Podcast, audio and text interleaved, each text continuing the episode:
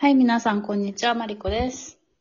小太郎です。はーい。あのね、うん私最近、5月から、新しいルームメイトが来て、おー、ほうほうほう。あの、前のルームメイトはフィンランド人で、で、なんか、まあ、仲いい同僚みたいな人がよく家に来てたんだけど、うん。その人、その、私のルームメイトは20 21歳で、その人が40ぐらいだったんだよね。で、その遊びに来る人。そう、遊びに来る人。で、何何二人付き合ってんの？みたいに聞いたら、いや、うんだって考えてみ、この年のさ、みたいな。ないないない、うんみたいなことを言ってたんだけど、一回、うちが、その、うちの彼氏がフランスから来た時に、あの、まあ、一週間ぐらい来る予定だったから、ずっとエアビーって結構高くなるなと思って、まあ、うん。うちに泊めれるかなと思って、聞いたの、ルームメイトに。うんそし。たら、なんか、あ、全然いいよ、みたいな。私友達の、その友達のとこ行くからさ、みたいな。お互いメンタル強えな。そう。って言ったら、いや、それがなんかそのずっと男の人の方は、そのうちのルームメイトに気があったらしいのよね。でも、その子が断ってたんだって。なんだけど、うんうんうんそのうちが彼氏を呼んでる間に、えっ、と、はいその友達の家に行ったことによって、うん意外といけんじゃんみたいなのに気づいちゃったらしくて、そのまま二人で新しいとこに行っちゃったのよ。マジで？よ。えー、マリコさんキューピッドですか？あとそう。い い、なんかでも、うちにとっては結構ルームメイト変わるってストレスなのよね。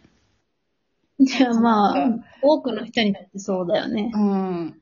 え、だからさ、で別にそんな文句ない。てか、むしろ結構完璧に近いルームメイトだったと思っているの。その、仲、すごい仲良くはないんだけど、お互い干渉せず、で、向こうもそんな静かな感じの人だから、すごい、で、車とかも持ってて一緒に買い物とか手伝ってくれたりとかしたし、フィンランド人だから、まあなんか、ね、フィンランド語のなんか変な手紙が来たら、これ何とか聞けるしさ、うん。っていうので思ってたわけよ。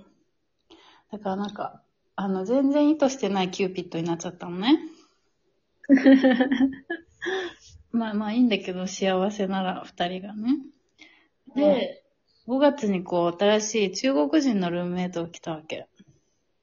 ほで、わあ、中国人か、みたいな。なんか、うん友達で、別のそこ中国人と住んでる子がいて、まあ多分その個人の性格の問題なんだろうけど、若干構えてしまってたわけ。なんかちょっと、う。うんなんかこう、キッチンの使い方が汚いとか、なんかこう、うん。洗面所ビシャビシャみたいな常に。とかっていうのを聞いてて、うわーっと思ってたんだけど、全然そんなこともなく、まあ、若干ビシャビシャなんだけど、いつも。うん。でもまあ、まあ別に許容範囲。うちも別に起こしちゃうしさ。で、なんか、で、まあ、暮らして約3週間経ってるんだけど、うん。意外と暮らせんなと思って。他人と。うん。うん。なんかこう。で、もともと暮らせない派でしたっけ、その、今はさ、まあ、ルームメイトをせざるを得ないっていうか、そうね。そういう選択肢があるけど、例えば日本にいたときは、他人と住むことについてっていう考えだった？ダメって思ってた、自分。ああ、うんうんうん。なんかうち結構自分の時間が大事だし、その、なんだろう。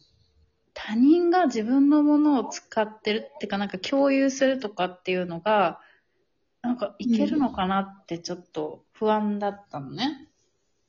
うん。で人の家にお泊まり行くときとか、ほとんど寝れないときとかあったし、まあ寝寝るときもあるけど、うん、そう。だから、なんか、って思ってたけど、いや、意外といけんな、みたいな。なんかこう、多分向こうも慣れてるし、うちも、まあ二人目だけど、ある程度こうなんかこう自分の嫌なところと、嫌に思うところと、なんかこう線引きができてるから、うん。そうなんか、ちょうどいいし、むしろなんかいろいろおしゃべりしてくれる子だから、楽しいところもあるし、情報交換したりとか。いいじゃないですか。そう。で、なんか言わなくて韓国ドラマの話するって言ってたもんね。そう。韓国ドラマは、うちより見てる人なんだよね。す、それすごいな。レア、レアだね、引き、そう。引きとしては。そう。だから、むしろおすすめ、なんかうちが好みを言ったら、そう、すぐおすすめをね、出してくれるわけ。そう。で、なんかもう別になんかこう、トイレットペーパーとかもなくなりそうだったら、買っといたから、みたいな感じ。あ素晴らしい。そう。だからなんかね、もう言わなくてもやってくれるっていうのはすごいし、でもなんか一つだけすごい気になったのが、トイレのドア開けっぱなしなの。いつも。その時に？え？あ、終わった後？そうそうそう。で、で、うち、ん内側の部屋に向かってトイレのドアが開くようになってんの。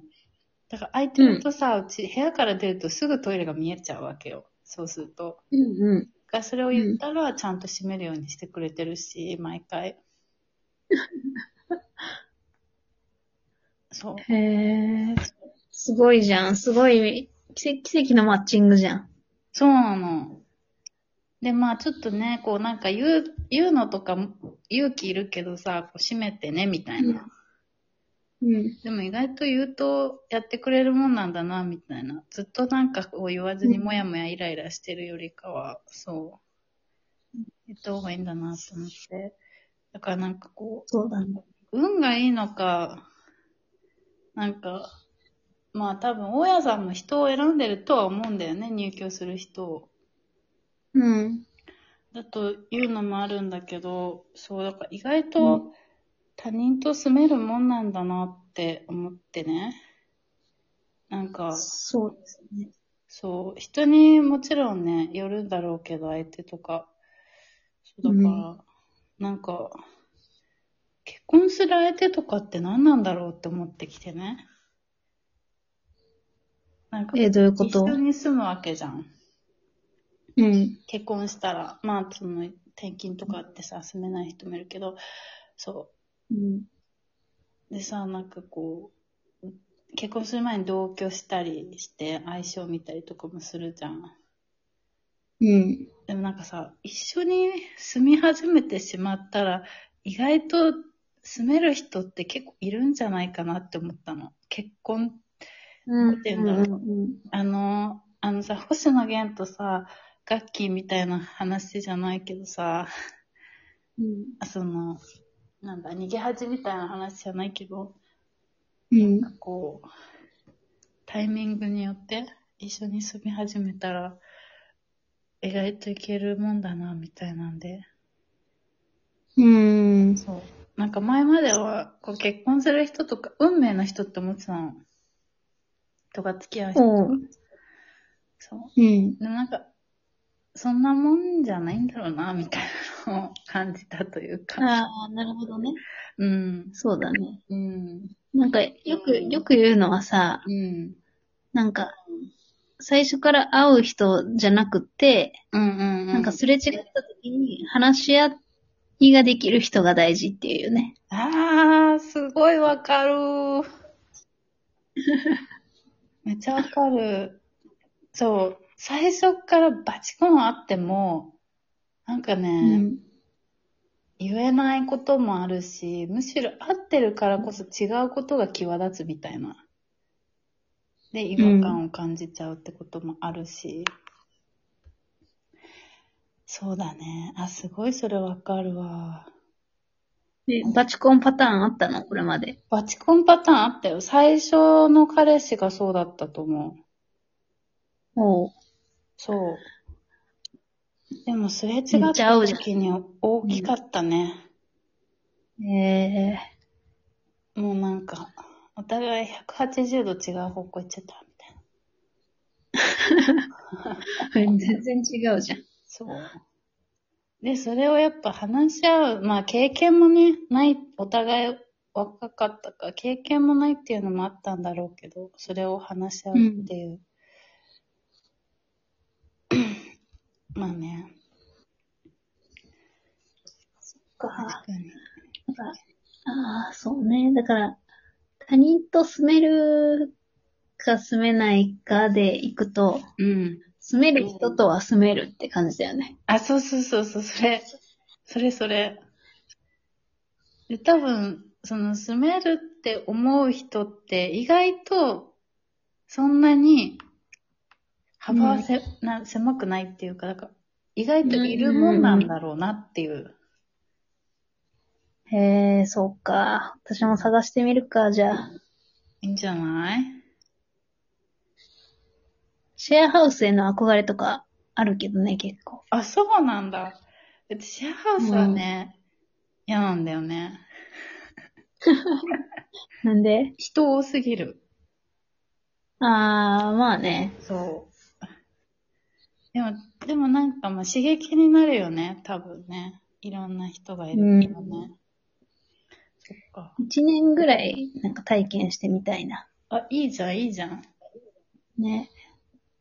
家具付きのとことかにしてさ、とか。ね。面倒だから。そうしようかな。